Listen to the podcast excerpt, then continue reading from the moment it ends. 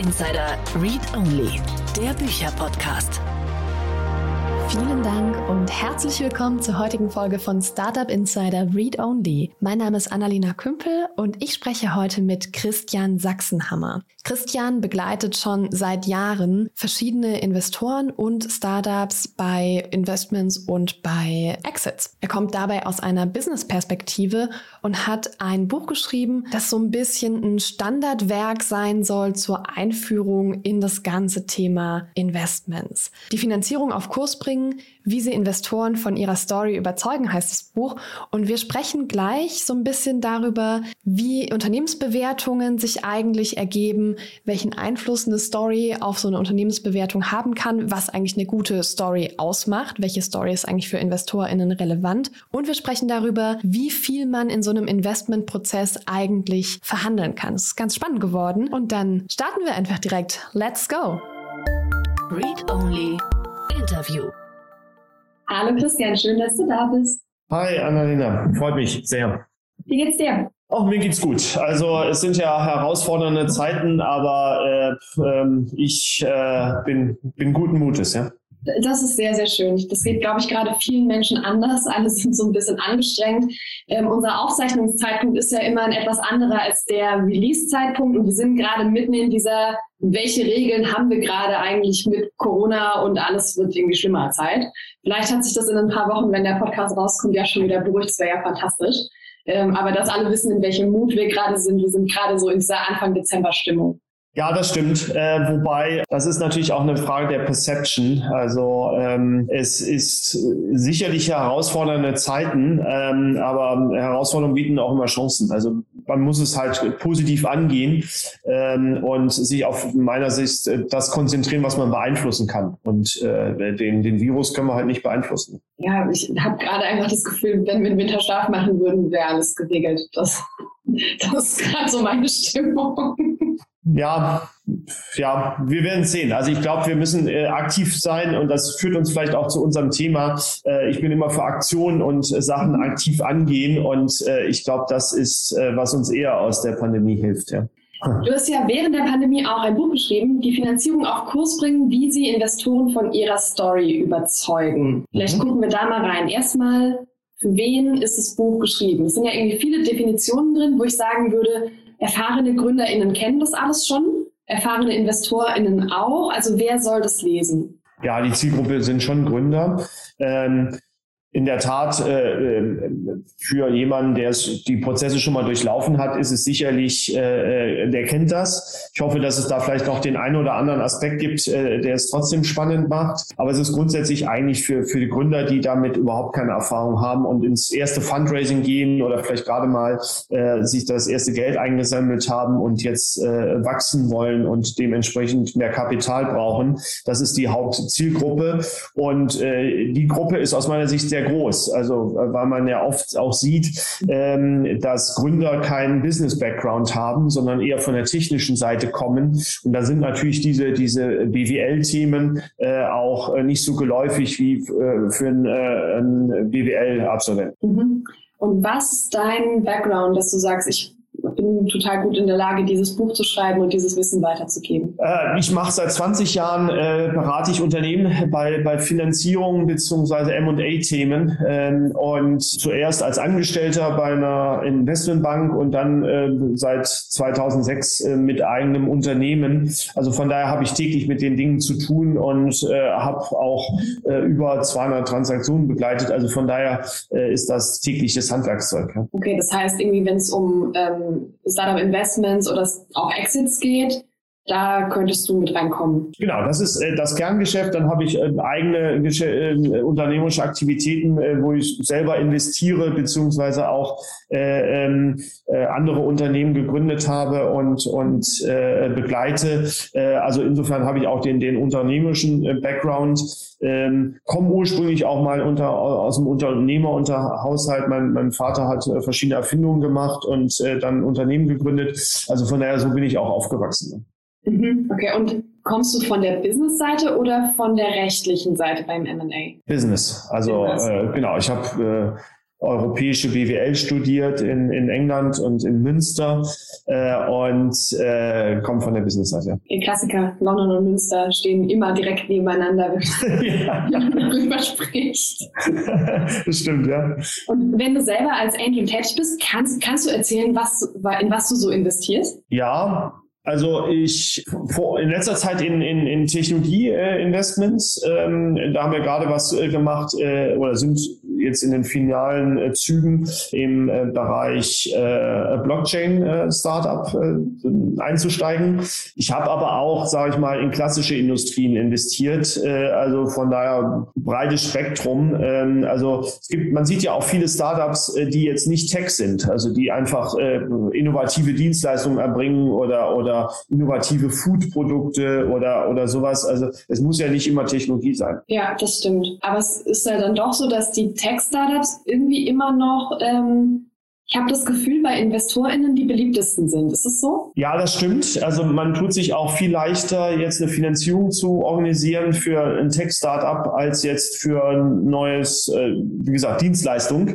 Äh, das stimmt. Also da ist eine klare Präferenz auf den Technologien. Klar, äh, das ist jetzt das heiße Segment, wo halt auch die Chancen auf hohe Rendite sind. Also ich sag mal, die, die Bewertungen, die wachsen ja in den Himmel und da ist halt sind halt riesige Chancen drin. Das ist jetzt bei klassischeren Geschäftsmodellen äh, deutlich begrenzter. Dafür ist es natürlich auch sicherer. Ne? Das darf man auch nicht vergessen. Ne? Ja.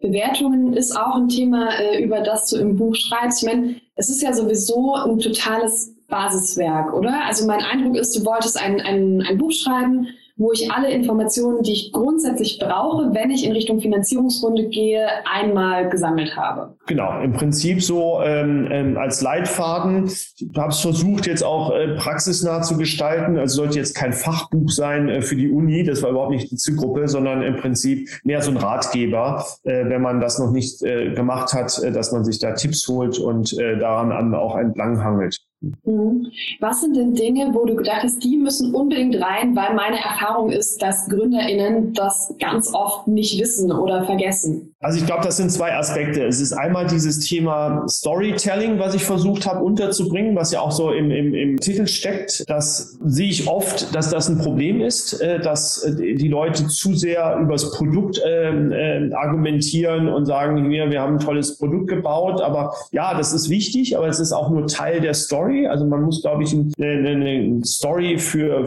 über sich und über das Unternehmen auch kreieren und die verkaufen. Das ist extrem wichtig und äh, auch erfolgskritisch. Und dann sicherlich dieses Thema Bewertung. Ähm, da gibt es eine große Scheu, dass die Leute sagen, ach, darf ich das ansprechen, traue ich mich? Und äh, es ist halt ein, ein, ein fundamentaler Punkt in, in diesem ganzen Finanzierungsprozess. Also das ist halt die Preisgestaltung. Und äh, es gibt halt kein Produkt ohne einen Preis dafür, äh, in der Marktwirtschaft zumindest. Und äh, so ist es mit Startups auch. Und das ist halt Teil, da sollte es keine Steu geben, dass man da sich mit beschäftigt und dann halt auch einen Aufschlag macht und eine Bewertung zum Beispiel gegenüber den Investoren aufruft. Ja. Glaubst du, eine gute Story kann die Bewertung nach oben ziehen? Ja, absolut. Absolut. Ja? Also ähm, ja, weil gerade wenn man jetzt in der frühen Phase ist, dann ist ja noch nicht viel da. Da ist vielleicht nur eine Idee da, das Produkt ist noch nicht fertig, äh, Umsätze gibt es schon gar nicht. Da ist halt die Story das, was äh, die Leute überzeugt. Ne? Über welche, also über welche Story reden wir? Ich kenne Storytelling vor allem aus den Pitch-Trainings, ja, ähm, wo es dann darum geht, mit einer guten Geschichte vom Problem zur Lösung zu kommen und so ein bisschen diese Kundenreise zu erklären. Ja, das ist das klassische, das ist Paul. Paul hat folgendes Problem. Hier ist unser Startup, äh, jetzt geht's Paul gut. So, das ist, das ist die eine Story, die immer wieder vorkommt mit Startups, aber ist, also ich kann mir gerade nicht vorstellen, dass diese Art von Geschichte irgendwie so viel mit dem, mit einem Investment macht. Welche Art von Story ist das, über die wir sprechen? Ja, das ist natürlich der Teil, ne? Also, dass, dass man sagt, okay, was ist das Problem und wie löse ich es? Äh, ich glaube, das ist, äh, das muss man beantworten, auch wenn es sich natürlich langweilig anhört. Aber ähm, ich glaube, es ist wichtig, dass man das halt einbindet in auch die Persönlichkeit des, des Gründers und, und vielleicht auch seinen, seinen bisherigen Lebensweg, dass man halt, weil das Startup ist ja untrennbar von den Gründern, ähm, gerade am Anfang. Und von daher glaube ich, eine persönliche Komponente ist empfehlenswert.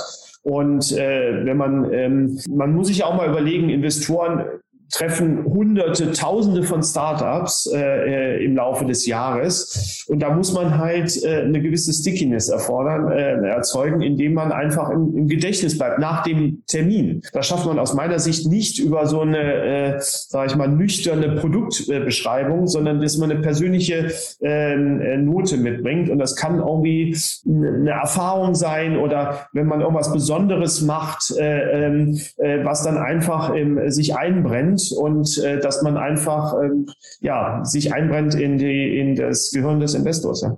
Was ist denn, wenn ich gar nicht so Besonderes bin? Also die Gründerszene ist ja in Teilen schon auch sehr homogen. Ja? Also ich nehme super viele ähm, Wirtschaftsstudierende zum Beispiel wahr, die nach der Uni Praktika in Startups machen und dann selbst gründen. Super klassischer Weg. Da ist ja jetzt erstmal nicht so viel Besonderes dran? Was, was hole ich da raus aus meiner Geschichte? Ich erfinde ja nichts. Ja, aber das kann ja auch, ähm, das stimmt, aber ähm, jeder hat ja besondere Erlebnisse äh, und äh, das kann sein, äh, dass man irgendwie die Hobbys, die man hat, das Freund von mir, der ist bei der Freiwilligen Feuerwehr, das finde ich einfach ganz toll, dass man so seine Freizeit investiert, um anderen zu helfen zum Beispiel oder man sich irgendwie Charities engagiert oder ähm, dass man halt, wie man auf das Startup die Idee hatte, in welchem Moment das passiert, ist also ich glaube, man kann immer äh, einen sehr individuellen ähm, äh, Story entwickeln. Das funktioniert bei jedem. Mhm, okay, aber das klingt, als müsste man da schon auch suchen und müsste irgendwie sich Mühe geben, einen guten Bezug zum Startup herzustellen, weil das klassische Tech-Startup hat jetzt vielleicht sehr wenig mit der Freiwilligen Feuerwehr zu tun, und äh, die Story, das und das machen wir. Und ich bin übrigens bei der Freiwilligen Feuerwehr, greift ja nicht. Das heißt, ich muss irgendwie sinnvoll das verzahnen in meiner Geschichte. Ja, sinnvoll verzahnen, aber natürlich irgendwo auch, wie gesagt, äh, das mit der Feuerwehr ist dann natürlich eher so ein, sage ich mal, Einblick in die Persönlichkeit des Gründers. Und ähm, es hat schon gerade funktioniert. Du hast es dir schon gemerkt. Äh, ja, so ist es ja. Ähm, das, äh, ob das jetzt den, den wahnsinnigen Bezug zum Thema hat, weiß ich nicht, aber es ist halt nicht alltäglich. Äh, und äh, wenn man halt sagt, okay, man hat äh, äh, die, die Business-Idee in dem und dem Moment gehabt, ähm, das sind so ja, Sachen, die neben dieser nüchternen Business-Beschreibung einfach dann ähm, äh, hängen bleiben. Und das muss man, weil einfach äh, Startup-Finanzierung ist mittlerweile eine große Industrie, äh, wo halt Investoren auch überlaufen sind und da muss man halt ähm, ähm, sehen, dass man da halt in Erinnerung bleibt. Mhm. Ja, ich überlege gerade, weil es sich so an, an Gründungsgeschichten, woran ich mich erinnere, und tatsächlich stimmt es. Also ich erinnere mich total, irgendwie, weiß ich nicht, in einem Interview Tarek Müller von About You hat irgendwann äh, erzählt, dass er schon als äh, Minderjähriger angefangen hat, Online-Shops zu bauen und Wasserpfeifen zu verkaufen. Und bevor ja. er 18 war, schon mal privat insolvent war, weil er einen blöden Fehler gemacht hat. Ja, oder eine Verena Huberts von Kitchen Stories, die ist er ja nicht mehr, aber die einfach gesagt haben, wir mussten am Anfang halt, wir haben, ich habe mein Auto verkauft. So, also so, so kleinere Sachen, die irgendwie Teil dieser Geschichte sind, die die auf einer Bühne erzählt haben, als es darum ging, den, den Anfang zu machen. Das stimmt, das ist interessant.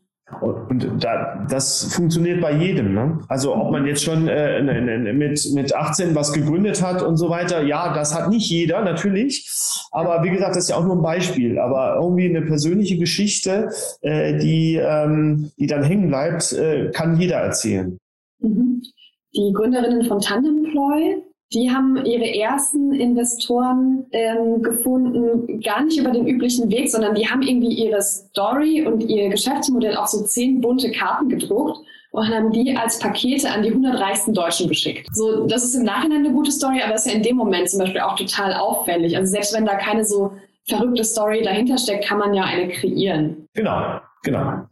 Okay, und, ich glaube, ich habe es äh, verstanden. Ja, nee, aber wie gesagt, also äh, äh, das ist ein Thema, das ist, glaube ich, auch äh, schwierig bei der deutschen Mentalität. Ähm, wir sind keine geborenen Verkäufer. Also ähm, die Deutschen sind sehr rational und argumentieren über technische Vorteile zum Beispiel aber nicht jetzt äh, irgendwie über, über eine Story. Also da sind die Amerikaner uns deutlich voraus, ne? die einfach da mehr verkäuferisch agieren. Mhm. Und gleichzeitig ist es ja trotzdem auch sehr anfällig, über diese Geschichten zu arbeiten und zu sprechen. Du hast es vorhin schon gesagt, ne? Unternehmensbewertungen und eine Story kann sich auf eine Unternehmensbewertung auswirken. Und das ist total spannend, weil so eine Unternehmensbewertung, ja, so eine, das ist ja so eine richtige Zahl. Ja, so, das finden wir Deutschen gut. Aber die ist ja null objektiv. Ich habe immer mal wieder das Gefühl, wenn ich beobachte, wie GründerInnen in meinem Umfeld mit ihren ersten InvestorInnen verhandeln, dass diese Bewertungen einfach erfunden sind, weil die im Faktor, Faktor 6, 7 auseinandergehen, je nachdem, mit wem man redet. Ja, das stimmt. Aber ähm, gut, das ist halt ja auch eine gewisse Herausforderung, äh, gerade äh, wenn man Early Stage ist, wo einfach nichts vorhanden ist. Also ich sage mal, eine, Bewertung fußt ja eigentlich klassischer auf, auf äh, Ergebnissen, Gewinn, Umsatz. Wenn das fehlt, ja klar, dann versucht man halt was in die Zukunft zu projizieren und dann wieder zurückzurechnen und da was von abzuleiten. Aber das ist natürlich total fehlerbehaftet. Und da endet man zwei, drei äh, Variablen und dann gibt es da Unterschiede, die um ein Vielfaches liegen. Also das, das liegt in der Natur der Sache. Das ist aber auch nicht schlimm. Ähm, wichtig ist halt, dass man ähm, die Bewertung äh, aufruft und äh, ins Gespräch bringt und dann hat man einfach eine Basis, auf der man diskutieren kann. Deswegen sind eigentlich auch diese einfachen Bewertungsverfahren wie Faktoren äh, so beliebt. Äh, die sind wissenschaftlich äh, vielleicht sogar äh, fragwürdig, aber sie, sie, sie machen einfach das Gespräch einfach. Ähm, also es ist, kein Mensch will über, über 50 äh, Variablen äh, diskutieren, ähm, sondern es ist einfacher, wenn man halt einen Faktor hat und dann gibt's dann halt, der eine will X, der andere Y, ja, und dann äh, einigt man sich. Ne?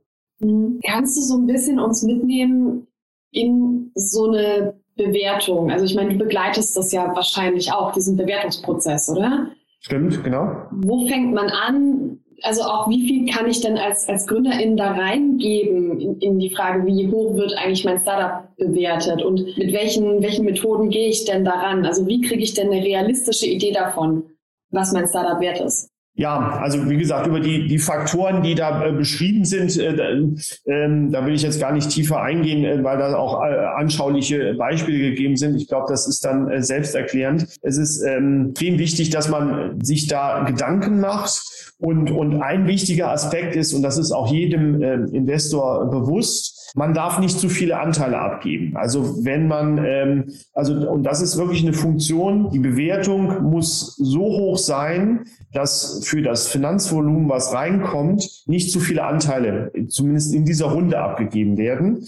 Ähm, die Investoren wollen nicht zu dominant werden oder äh, die Gründer auch zu sehr verwässern weil natürlich das der Motivationsfaktor ist und das macht am Ende des Tages den Unterschied, dass der Gründer äh, über die Mehrheit der Anteile noch verfügt und entsprechend auch motiviert ist. Und äh, das ist halt irgendwo ein limitierender Faktor, dass man in der Runde ja eigentlich zwischen 10 und 20 Prozent nur abgeben soll. Und das ist natürlich so eine Faustregel, dass man da schon irgendwo auch, äh, auch auf eine gewisse Bewertung kommt. Mhm. Okay, also du sagst so 10 bis 20 Prozent, damit sollte ich rechnen. Und das heißt aber, wird dann auch so ein bisschen so gerechnet, dass man überlegt, ja, ich brauche halt jetzt 400.000 Euro in der ersten Runde. Wenn ich jetzt sage, ich gebe so 10, 20 Prozent ab, dann komme ich auf Bewertung X. Genau, weil man natürlich auch damit kalkulieren muss, dann kommt halt die nächste Runde und dann kommt noch eine zweite Runde und vielleicht eine dritte äh, und dann gibt man halt jeweils immer 10 bis 20 Prozent ab und dann äh, werden natürlich die Gründe entsprechend verwässert und das, deren Anteil war, darf einfach nicht zu klein werden.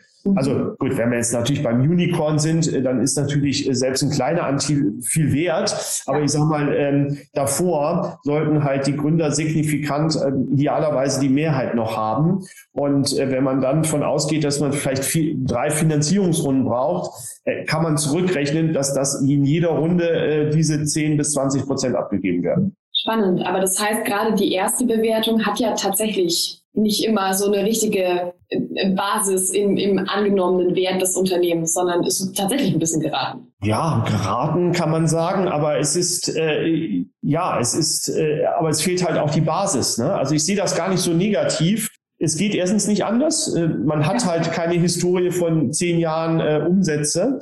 Äh, also insofern muss man kreativ sein.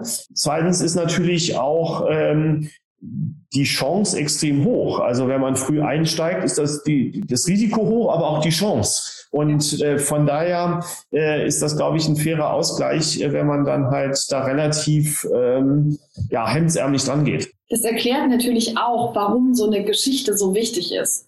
Ja, wenn es nichts anderes gibt als Basis, also wenn man, wenn es gar nicht so viel gibt, worauf man das irgendwie ausrechnen kann, dann muss ich natürlich super überzeugend sein und sehr, sehr gut verkaufen, damit da Menschen an mich glauben und sagen, ja, ich gebe dir das Geld. Genau. Und vielleicht, äh, das ist genau richtig, vielleicht aber noch ein anderer Aspekt, warum dieses Verkaufen und dieses Überzeugen so wichtig sind.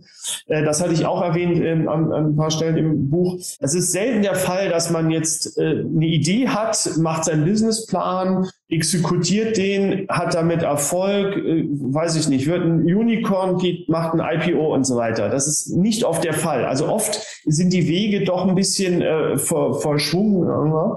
Ähm, und man startet mit dem Konzept, das funktioniert dann vielleicht nicht so richtig. Man muss nachtunen, ähm, muss vielleicht noch ein bisschen das Business Model anpassen, vielleicht auch das Produkt, vielleicht das Segment äh, wechseln äh, und kommt dann erst zum Erfolg. Und ähm, das setzt einfach voraus, äh, dass die Gründer, äh, sage ich mal, gewisse Eigenschaften haben. Und das sieht man natürlich auch, äh, wenn die sehr überzeugend ihre Story vortragen. Also die, die Menschen machen bei so einem Startup den Unterschied. Es ist nicht unbedingt das Produkt oder die Technik. Ja, das ist spannend. Ich habe einen Pitch-Wettbewerb mal moderiert und ähm, da hat äh, auf ein, bei einem Startup hat nicht der Gründer gepitcht, sondern der Mensch, der das Business Development macht und neue KundInnen ranholt jetzt. Und danach hat mir jemand aus dem Publikum gesagt, ich, das war total gut heute, ich wollte eigentlich in die investieren, aber nachdem ich gesehen habe, wie der das Startup präsentiert, kann ich da auf gar keinen Fall Geld reinstecken. Ja, fand ich ganz spannend. Also man kann sich das offensichtlich damit auch kaputt machen, wenn man das nicht gut hinbekommt. Stimmt, klar. Aber ähm, das Risiko muss man eingehen. Ne? Also auf jeden Fall, natürlich. Natürlich.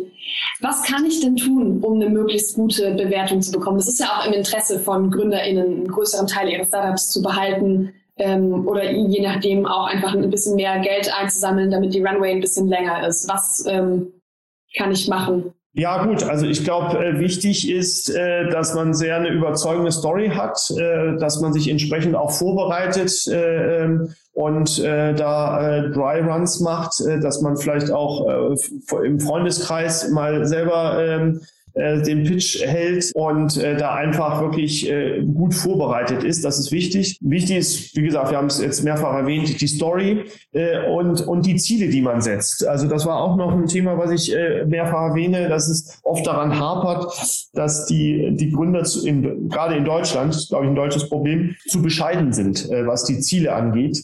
Und große Ziele lieben Investoren, also der, oder Investoren lieben große Ziele und äh, äh, im Amerikanischen sagt man being bold, also dass man wirklich einfach äh, sich viel vornimmt und äh, äh große Ziele hat, äh, ist extrem wichtig. Okay, also so ein bisschen weg vom klassisch deutschen Boden der Tatsachen. Richtig, und dieses Bodenständige, ne, das natürlich sehr vorteilhaft ist, ich schätze das ja auch, aber wie gesagt, ähm, wenn man jetzt was gründet äh, und äh, da halt auch äh, wirklich eine Branche äh, ähm, transformieren möchte, dann braucht man einfach große Ziele.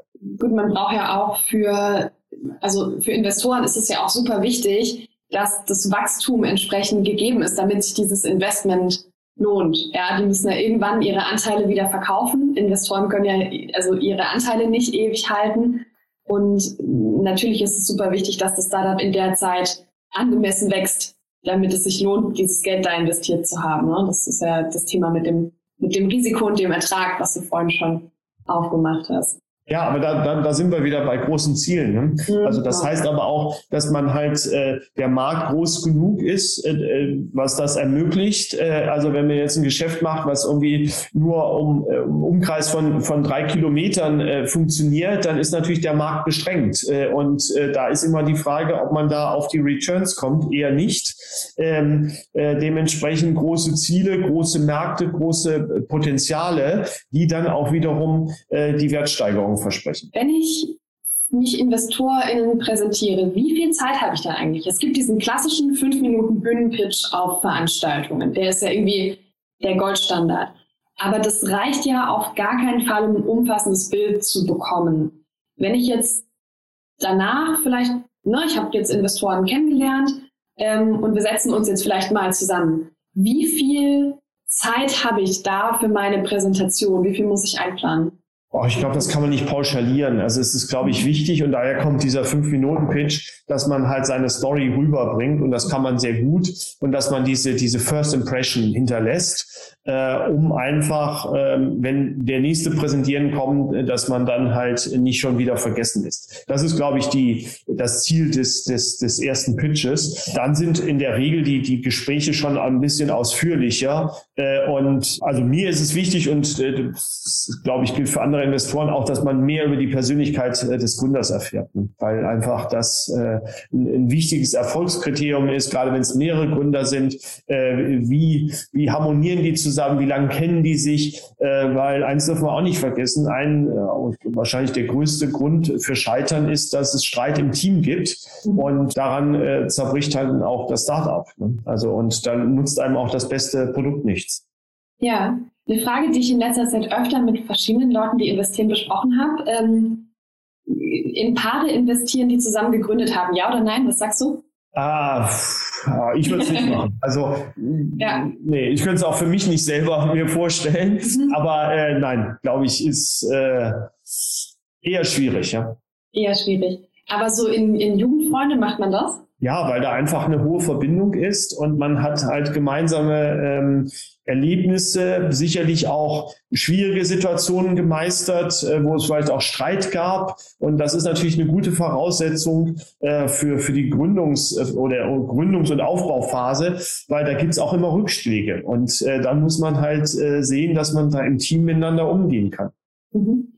Heißt aber im Umkehrschluss auch für die Story, dass vielleicht nicht nur die Geschichte der einzelnen GründerInnen spannend ist, sondern auch die Zusammensetzung des Teams. Ne? Also wie sind die miteinander verkabelt? Total wichtig. Also ich sag mal, natürlich die Kompetenz ist wichtig, aber äh, die, die, die, die, die Persönlichkeit äh, der, der, der, des Management-Teams ist äh, fundamental wichtig. Ja. Okay, und wie kann ich denn, also wie ist denn mein Verhandlungsspielraum, wenn ich jetzt mit InvestorInnen spreche. Ich habe ja immer das Gefühl, es gibt eigentlich ein Machtgefälle, weil die einen Geld haben und die anderen Geld brauchen, um ihr Startup aufzubauen. Das ist bei ganz wenigen Startups andersrum. Es gibt ganz wenige Startups, wo ich erlebe, boah, die können sich aussuchen, wer bei ihnen investiert, weil die halt eine geile Technik haben, irgendwie ein krasses Team, eine gute Story.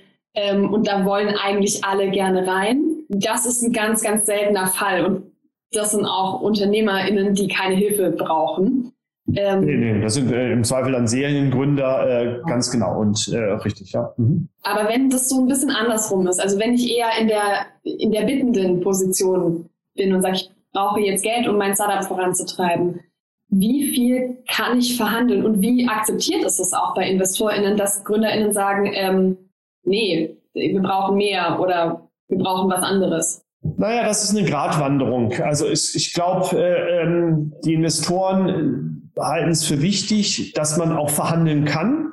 Mhm. Ähm, äh, also ich sage mal, dass man die, die, die, die Funding-Runde erfolgreich abschließt, ist auch so ein Lackmustest. Also viele würden das auch gerne so delegieren und sagen, ja, ich, ich hole mir jemanden, der mir das Geld besorgt und das ist nicht gewünscht. Äh, also die Investoren wollen halt auch sehen, dass es die Gründer schaffen, diesen Finanzierungsprozess erfolgreich abzuschließen. Also das ist äh, extrem wichtig. Dazu gehört auch sich gut verkaufen und äh, gut zu verhandeln. Auf der anderen Seite ist natürlich irgendwo eine Grenze. Man darf halt es nicht übertreiben. Und äh, wenn man natürlich mit unrealistischen Bewertungsvorschlägen, äh, Vorstellungen aufläuft, kann man natürlich auch äh, ähm, sich ins, ins Abseits bringen. Also das, äh, aber das kann man nicht so pauschal sagen. Also da ist eine, eine gute Mischung, ist äh, da sinnvoll. Aber Spielraum ist schon da. Also bei Gehaltsverhandlungen sagt man ja, nimm auf gar keinen Fall das erste Angebot, sondern du kann, wenn das erste Angebot kommt, du kannst immer noch ein Stückchen äh, höher gehen als das, was dir angeboten wird.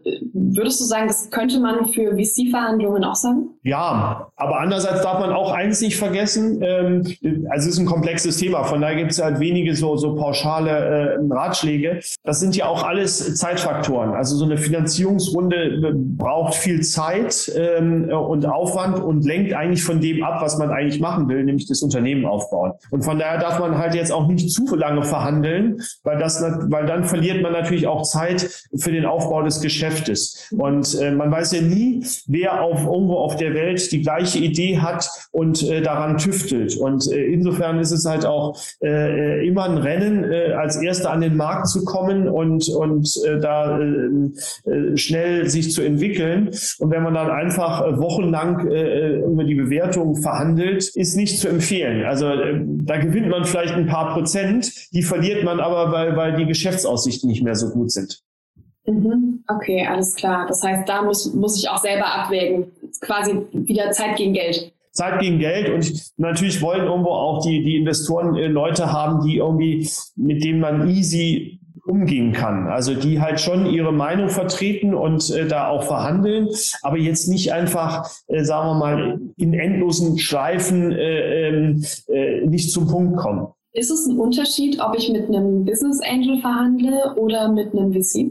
Ja, das kann man so pauschal nicht sagen, weil ähm, viele Business Angel natürlich sehr erfahren sind und äh, äh, viele Finanzierungsrunden oder Investments begleitet haben. Also ich würde sagen, äh, dann das nimmt sich eigentlich nichts. Ja. Okay, auch nicht, was zum Beispiel die, das persönliche Involvement, das persönliche Netzwerk angeht, das Business Angel, was die ja oft noch mal viel stärker mitbringen als VCs ist ja auch nochmal was, was man in die Waagschale wirft. Ja, das stimmt. Aber ich meine, die VCs äh, haben ja auch super Netzwerke und bringen die ein. Also ich meine, und dann muss man natürlich auch realistisch sein. Also äh, gerade in den, in den frühen Phasen, wenn da jetzt äh, ähm, jemand, keine Ahnung, 100.000 Euro investiert, da wird er jetzt nicht von morgens bis abends äh, das Startup unterstützen. Ne? Also das, das muss sich ja auch für die rechnen. Die haben alle Portfolien und äh, dementsprechend ist dann das Involvement, äh, hängt auch stark davon ab, äh, wie viel äh, Geld man im Feuer hatte. Was ist denn sinnvoll so als Verhandlungszeitraum? Haben wir gerade so ein bisschen drüber gesprochen. Ich habe gerade mit einer Gründerin gesprochen, die sagt, ich habe jetzt mit mehreren Investoren gesprochen und ich hatte, sie hatte das zweimal, dass die Leute einfach die ganze Zeit gesagt haben, ja, ja, auf jeden Fall, super cool, machen wir, machen wir, machen wir, aber es kam und kam und kam und kam nicht zum Punkt, in dem Fall von Investmentseite, bis sie irgendwann gesagt hat, wie sieht's denn jetzt aus? Und dann hieß es, ja, äh, doch nicht. Ne? Also hat sie super viel Zeit gekostet, ähm, dass Menschen da so, sich ganz viel involvieren wollten und dann relativ zügig rausgesteppt sind. Ähm, ich kann mir vorstellen, dass es das auch umgekehrt gibt, aber so für beide Seiten. Was ist so ein, so ein guter Zeitraum und wo werde ich denn hellhörig, wenn es über diesen Zeitraum rausgeht? Also ich glaube, wenn man in die konkreten Gespräche eintritt, dann sollte eigentlich das innerhalb von vier Wochen abgeschlossen werden. Also ich sag mal, äh, ähm, wie gesagt, es hängt immer davon ab, äh, wenn wir jetzt eine, eine, Series C oder D reden, dann ist das jetzt was anderes. In den Frühphaseninvestments. Genau, aber ein Frühphaseninvestment, nochmal, die, die, die, meiste Zeit wird ja gebraucht für die Kontaktanbahnung. Ne? Mhm. Also Vorbereitung, Gespräche führen, Netzwerken wenn dann jemand sagt, interessiert, ich möchte da einsteigen, dann geht es eigentlich relativ schnell, weil, weil auch alles standardisiert ist äh, von den Beteiligungsverträgen. Und ähm, wie gesagt, es sind dann ja auch keine großen Firmen, also das ist relativ überschaubar alles. Ja. Das also, konkrete Gespräche heißt, sobald ich über Geld gesprochen habe?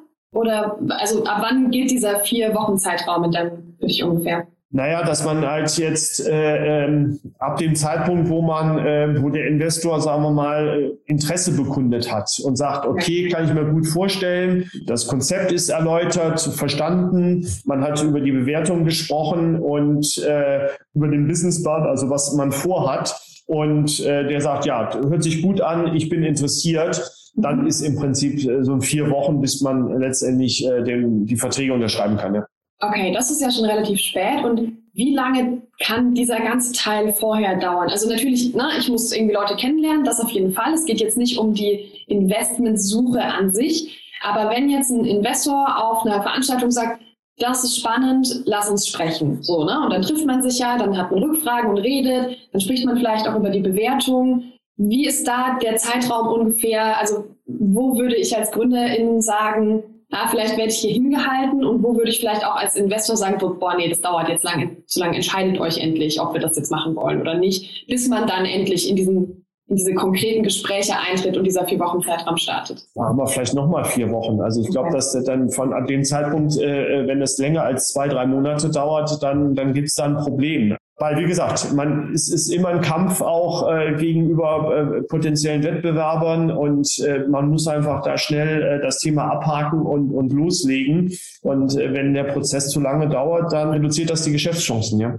Ich würde gerne zum Abschluss noch mit dir so ein bisschen über Red Flags ähm, sprechen. Also was sind denn Zeichen sowohl für GründerInnen als auch für InvestorInnen zu sagen, ah, auf gar keinen Fall. Also wir fangen mal mit der Einrichtung an. Wenn du mit GründerInnen sprichst, was sind so Dinge, wo du sagst, okay, wow, hier gehe ich jetzt auf jeden Fall einen Schritt zurück. Dieses Investment kann auf keinen Fall stattfinden. Ja, also ein No-Go ist jetzt, äh, wie gesagt, ist am Anfang auch meistens nicht das Thema, aber wenn, wenn man dann in der Wachstumsphase ist, äh, wenn die ähm, Gründer auch verkaufen wollen, also nicht nur äh, Kapital erhöhen, sondern halt auch sagen, wir wollen ein bisschen Kasse machen, da gehen immer so Alarmglocken an. Dann schon irgendwo ähm, auch überzogene Bewertungen, also es gibt halt doch irgendwo eine Grauzone zwischen selbstbewusst eine Bewertung vertreten und ja, naiv zu sein. Wie bitte? Zwischen selbstbewusste Bewertung vertreten und was denkst du dir eigentlich? Ganz genau.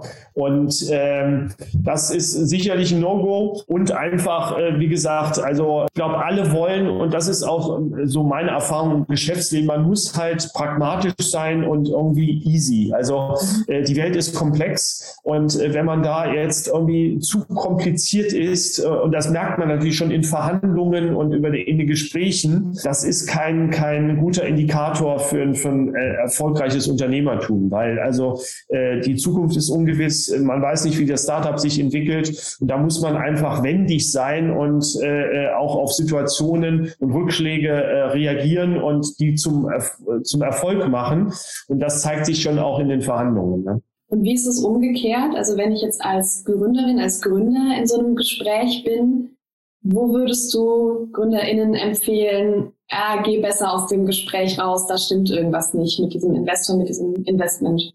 Auch schwer so pauschal zu sagen. Also ich glaube, ja, es gibt natürlich auch die Situation, wo, wo die Investoren zu ambitioniert sind. Ne? Also das ist halt, äh, ich habe auch viele gescheiterte Startups gesehen, wo, wo die Investoren auch zu pushy waren, ne? dass man halt zu schnell ins Ausland gehen wollte und äh, das auch quasi durchgesetzt hat was gut für die Story ist, aber dann muss halt auch die, die, die, äh, die sag ich mal, muss es auch gehandelt werden und äh, muss umgesetzt werden, auch von der Organisation und vom Team. Und ja, wenn da, sage ich mal, die Vorstellungen zu aggressiv sind, kann das jetzt äh, für, für manche äh, Personen einfach schwierig sein. Ne? Okay. Hast du zum Abschluss noch äh, ein, zwei Tipps für GründerInnen? Was möchtest du gerne mitgeben, wo du sagst, wenn ihr das aus dem Gespräch mitnimmt, dann behaltet das und go for it. Viel Erfolg bei eurer Runde. Also ich glaube, wichtig ist, sich was zu trauen. Also das ist, äh, bezieht sich auf die Story, auf die Bewertung und einfach ähm, Sachen auch auszuprobieren. Also man darf keine Angst haben vor Fehlern. Man soll es einfach in dem Gespräch mal so spielen und dem anderen vielleicht anders und einfach ausprobieren. Äh, da keine Scheu, äh, auch Fehler zu machen und vielleicht dann auch äh, mal einen Kontakt zu verbrennen. Das ist halt so, das bleibt nicht aus. Ähm, das Schlimmste ist, wenn man es einfach nicht probiert. Cool. Christian, vielen, vielen Dank für deine Einblicke. Das war sehr schön. Danke dir auch. Danke fürs Gespräch. Startup Insider Read Only, der Podcast mit Buchempfehlungen von und für Unternehmerinnen und Unternehmer. Das war das Gespräch mit Christian Sachsenhammer. Ich hoffe, ihr hattet Freude beim Hören und habt natürlich einiges mitgenommen. Wir hören jetzt einmal in den Steckbrief des Buches Read Only Steckbrief. Titel und Autor. Startups, die Finanzierung auf Kurs bringen, wie sie Investoren von ihrer Story überzeugen. Von Christian Sachsenhammer. Verfügbare Sprachen. Nur auf Deutsch. Seitenanzahl. 132 Seiten. Verlag. Wir haben das im äh, Direct Publishing über Amazon gemacht. Wo erhältlich? Bei Amazon, aber auch im Buchhandel über die ISBN-Nummer. Preis. 12,99.